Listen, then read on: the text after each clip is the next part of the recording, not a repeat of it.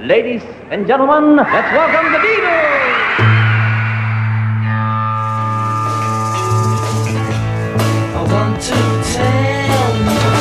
About the Beatles, der Podcast zu den Fab Four mit Malte Asmus. It's great, it's sold, it's the bloody Beatles, shut up.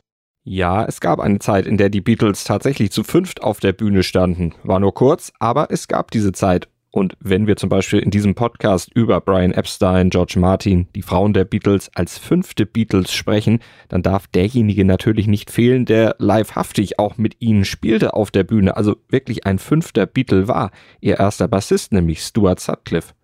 Stu war zwar kein besonders guter Bassist, aber er hatte großen Einfluss auf die Band, denn er spielte bei der Namensgebung eine Rolle und auch beim Style. Und er hatte großen Einfluss auf John. Der wollte ihn nämlich trotz seiner Defizite am Bass unbedingt in der Band haben, denn Stuart war Johns vielleicht bester Freund. John nannte ihn selbst sogar sein alter Ego. What uh, kept these two guys was uh, together was some sort of mutual attraction. Das sagte Zeitzeuge Tony Sheridan in der BBC. They really loved one another.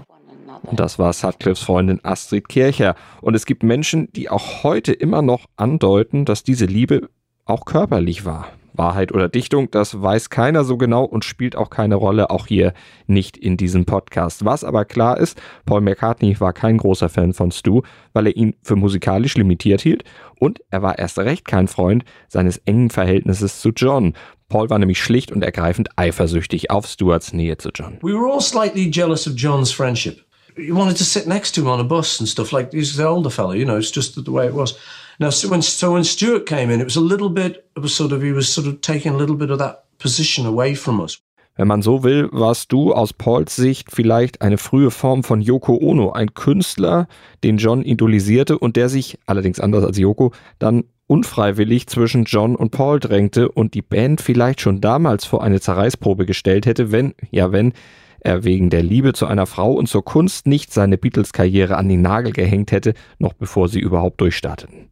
Und wenn er dann nicht viel zu früh mit gerade einmal 21 Jahren gestorben wäre. Und es gibt Stimmen, die auch heute noch John Lennon die Schuld an Stuarts tragischem Tod geben. Stimmt das wirklich? Auch darum soll es heute hier in diesem Podcast gehen. Mein Name ist Malte Asmus and I want to tell you about the Beatles. Heute über den Lost Beatle, den verlorenen Beatle, Stuart Sutcliffe.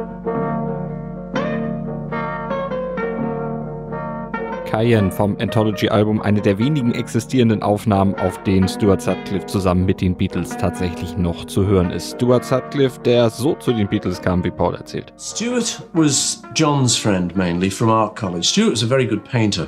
Erklärt Paul McCartney hier in der Anthology.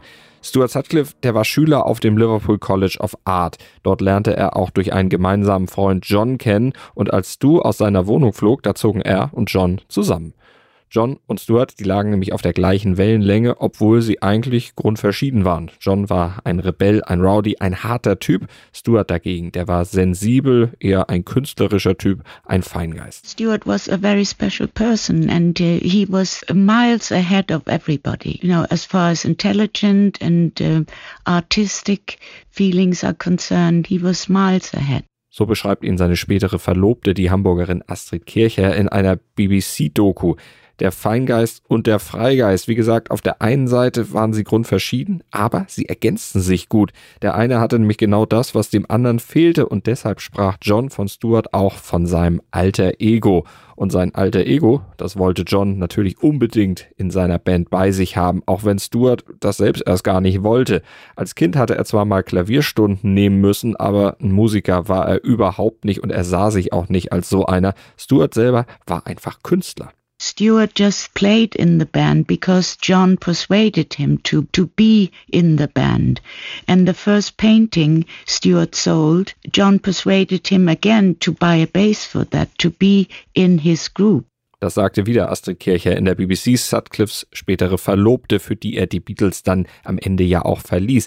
Aber ich will jetzt nicht vorgreifen. Hören wir uns erst noch die Geschichte an, wie Stuart überhaupt zu seiner Bassgitarre kam. Das dafür nötige Geld hatte er nämlich mit seiner Kunst verdient. 60 Pfund brachte der Verkauf eines seiner Gemälde ein. 60 Pfund, das war damals richtig, richtig viel Geld. Geld, das Sutcliffe eigentlich in Utensilien für seine Malerei investieren wollte. Denn, so erklärte Astrid Kircher später, All Stuart wanted was to become a good painter. Doch John und auch Paul und George, die redeten auf ihn ein, schwärmten ihm immer wieder vor, wie doch viel besser sein Geld angelegt wäre, würde er sich einen Bass kaufen, er könnte schließlich mit ihnen zusammen auftreten. Paul hatte dabei im Hinterkopf, die Band nach vorne zu bringen. Ein Bassist fehlte schließlich und, wie George später sagte, selbst ein schlechter Bassist sei immer noch besser als gar keiner. John ging es dagegen um etwas anderes. Er wollte seinen Freund Stu einfach auf der Bühne dabei haben. John und Paul verband die Liebe zur Musik, mit Stuart dagegen die zur Kunst und Literatur, beides Themengebiete, die John ebenfalls ziemlich faszinierten. Picasso, Van Gogh, die französischen Impressionisten, Poesie, Prosa, darüber konnte er stundenlang begeistert mit Stuart diskutieren. Paul war Stu's enge Beziehung zu John ein ziemlicher Dorn im Auge. Er war verdammt eifersüchtig, wohl etwas mehr, als er hier in der Anthology später zugeben wollte. We were all slightly jealous of John's friendship. John being a little bit older, certainly than me, certainly than George. You wanted to sit next to him on a bus and stuff like he's the older fellow, you know, it's just the way it was.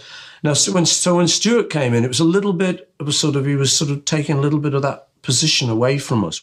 Aber mit Stuart verband John etwas, was er in der Form an Paul vielleicht auch vermisste. Paul half ihm musikalisch, er hatte ihm gezeigt, wie man eine Gitarre richtig stimmte, er kannte die Texte und Akkorde der Rock'n'Roll-Nummern, aber Stuart, der half John intellektuell zu wachsen. Er führte ihn tiefer in Kunst und Literatur ein, quasi in seine Welt, er zeigte ihm Dinge, die sich später auch in Johns Musik und Texten widerspiegeln sollten. Und im Gegenzug hätte John jetzt seine größte Liebe, die Musik, Stuart gerne noch etwas näher gebracht. Auch deshalb wollte er ihn in der Band haben, ermutigte ihn einzusteigen. Aber es gab da noch etwas, wozu John den Kumpel brauchte. Das sagen zumindest einige ihrer Wegbegleiter. Denn bei aller Freundschaft und Wertschätzung, John brauchte Stuart möglicherweise auch, um seine eigenen Minderwertigkeitskomplexe zu kaschieren. Denn so tough sich John nach außen gab, so voller Selbstzweifel war er innerlich. Von seinem eigenen Gitarrenspiel zum Beispiel, da war er nicht besonders überzeugt. Er fühlte sich Paul und auch George immer etwas unterlegen. Wie gesagt, erst Paul hatte ihm überhaupt gezeigt, wie man eine Gitarre richtig stimmte. Und wenn jetzt einer in der Band war, der musikalisch deutlich schlechter war, war das schon was, das Johns Ego pushte, auch wenn es auf Kosten seines besten Freundes ging. Stuart tat John auf jeden Fall den Gefallen, kaufte sich einen Bass und brachte selbst sich das Nötigste bei, um dann auch in der Band einsteigen zu können. Er spielte auf einer Minitour in Schottland mit und war dann auch bei den ersten beiden Trips in Hamburg mit dabei. Tja, und war er gut oder nicht? An dieser Frage scheiden sich die Geister. Stu's Schwester Pauline und Pete Best, die schwärmen noch heute von Stu's musikalischen Fähigkeiten. Die bezeichnen ihn als guten Bassisten, die anderen Beatles eher nicht. Und wenn selbst Astrid Kircher ihn nicht als besonders guten Musiker ansah, dann dürfte da schon etwas dran sein. Ist auch schon irgendwie bezeichnet, dass ausgerechnet der Drummer, also Pete Best, den die Beatles für nicht gut genug hielten, den ebenfalls als limitiert geltenden Bassisten besonders für seine musikalischen Kenntnisse lobt. Tja. Aber die Beatles, die waren damals ja auch noch eine reine Liveband und spielten ausschließlich Rockstandards und Bass zu spielen zu einem zwölftaktigen, dreiakkordigen Blues-Schema in A ist jetzt auch nicht unbedingt Raketenwissenschaft. Wenn man es ganz basic hält, braucht man da nämlich streng genommen nicht einmal Seiten wirklich zu greifen und kriegt trotzdem eine einigermaßen passable Bassbegleitung nur mit den Grundtönen. Von den noch existierenden Aufnahmen der Beatles mit Stu am Bass kann man jedenfalls keine wirklichen Rückschlüsse über die Qualität seines Bassspiels gewinnen. Wir hören mal rein in You'll Be Mine vom Anthology-Album. Da hört man nicht viel vom Bass.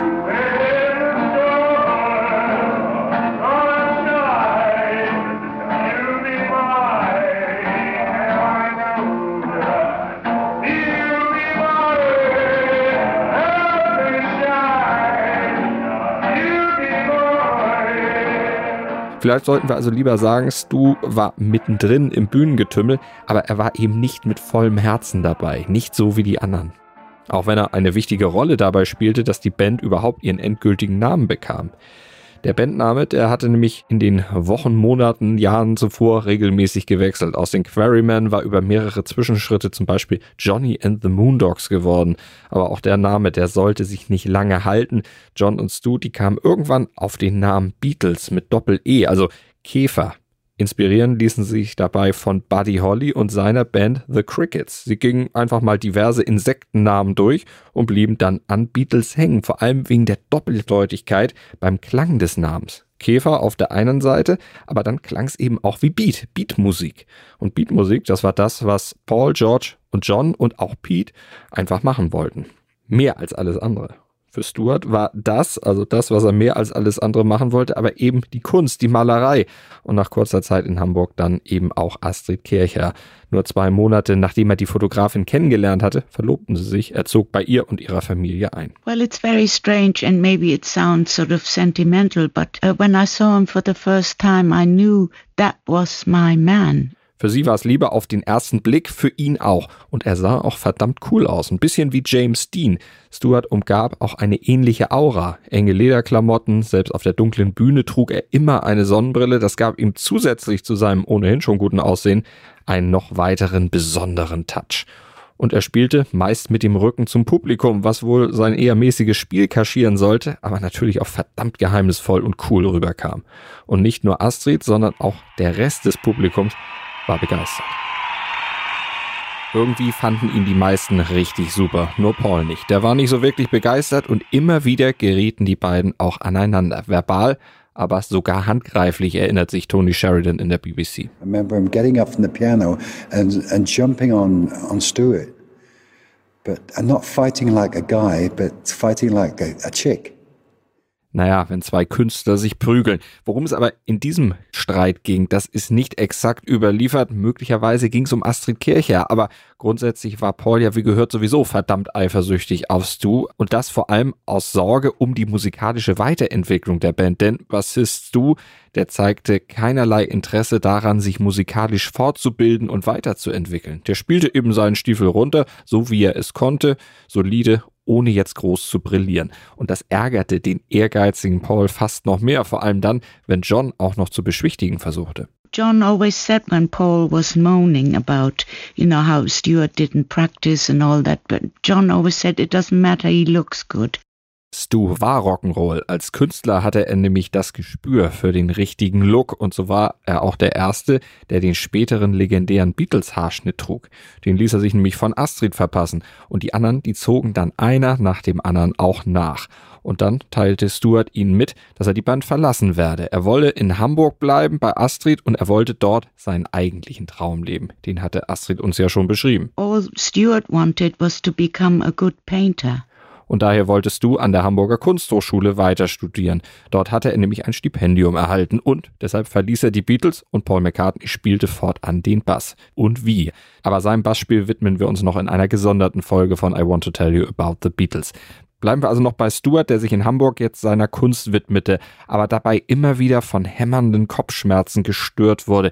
Die waren an einigen Tagen so schlimm, dass er sogar im Unterricht kollabierte. Er suchte zahlreiche Ärzte auf, ließ sich gründlich durchchecken, doch niemand fand die wirkliche Ursache für die Schmerzen. Überarbeitung, Stress wurden als mögliche Gründe für die Kopfschmerzen angenommen. Migräne, ein Arzt riet, dass sich Stu vielleicht mal in England gründlicher durchchecken lassen sollte. Doch diesen Rat ignorierte er, obwohl die Kopfschmerzen zeitweilig sogar so stark waren, dass er gar nichts mehr sehen konnte. Und es wurde immer schlimmer. Und am 10. April 1962 bekam Astrid auf der Arbeit einen Anruf. My mother phoned me and said, You've got to come home. He's not well at all. So I came home and he was in bed already, very, very pale. And my mother, by the time, had called the doctors. And um, the doctor came and said, Well, I can't handle that anymore. We have got to call the ambulance. And I went with him in the ambulance to take him to hospital. And uh, I, I've had the feeling something was going on. And he just uh, moved up from in, in, the, in the hospital, in the ambulance, and he, ho- he held me. And then he just, you know, slipped back, and that was when he died. Eine Hirnblutung wurde als offizielle Todesursache angegeben, nur wenige Tage bevor die Beatles zurück nach Hamburg kamen. Und bei der Ankunft am Flughafen erhielten sie dann von Astrid die traurige Nachricht. Vor allem John war am Boden zerstört. Sein bester Freund, sein Seelenverwandter war tot. Wieder ein geliebter Mensch aus seinem Leben verschwunden, möglicherweise sogar durch seine eigene Hand. Das ist zumindest das, was sich seit dem Tod von Stuart Sutcliffe als Gerücht hält. Die Hirnblutung, an der Stuart letztlich verstarb, sei eine Spätfolge einer Prügelei mit John gewesen. Genährt wird diese Theorie unter anderem durch Pauline Sutcliffe, die jüngere Schwester von Stuart. Die hat diese These sogar in einem Buch festgehalten, allerdings ohne Selbstbeweise dafür anzuführen, sondern sie beruft sich lediglich auf Aussagen von Leuten, die einmal gesehen haben wollen, wie John und Stuart sich prügelten. Aber sie zitiert dabei auch eine Aussage, die John selbst einmal getätigt haben soll. Who gives a graphic account of that event? Auch Horst Fascher, der Hamburger Wegbegleiter, der Gründer des Star Clubs, erinnerte sich in der BBC-Doku The Lost Beetle an entsprechende Aussagen über John. I heard from other people, uh, yes, he beats them up. Dass diese Vorfälle allerdings jetzt einen direkten Bezug zu Stuarts letztlich tödlicher Hirnblutung haben, ist allerdings wohl doch recht weit hergeholt und etwas, das Astrid Kircher ohnehin nie geglaubt hatte. Die kannte ja alle Beteiligten auch schließlich selber besser als jeder andere dieser angeblichen Zeugen und versicherte bis zu ihrem Tod im Frühjahr 2020 stets, John never ever raised his hand towards Stuart. That is absolutely rubbish. Stuart Sutcliffe, der fünfte Beatle, einer, der zwar nicht musikalisch große Spuren hinterließ bei den Beatles, aber durch seinen Look doch stilprägend für die Beatles sein sollte und der sich eingegraben hat im Bewusstsein der Band und verewigt wurde als Foto auf dem Cover des Sgt. Pepper Albums und natürlich auch auf drei Songs auf dem ersten Anthology Album und jetzt hier bei I Want to Tell You About the Beatles auf meinmusikpodcast.de. Dir hat dieser Musikpodcast gefallen? Dann abonniere, bewerte und empfehle ihn weiter. Mein Musikpodcast.de, Deutschlands erstes Musikpodcast-Portal. Von ABBA bis Zappa. Hast du selber einen Musikpodcast und willst ihn bei uns kostenlos hosten? Klicke einfach meinmusikpodcast.de slash meine-podcasts. Mein Musikpodcast.de, Deutschlands erstes Musikpodcast-Portal.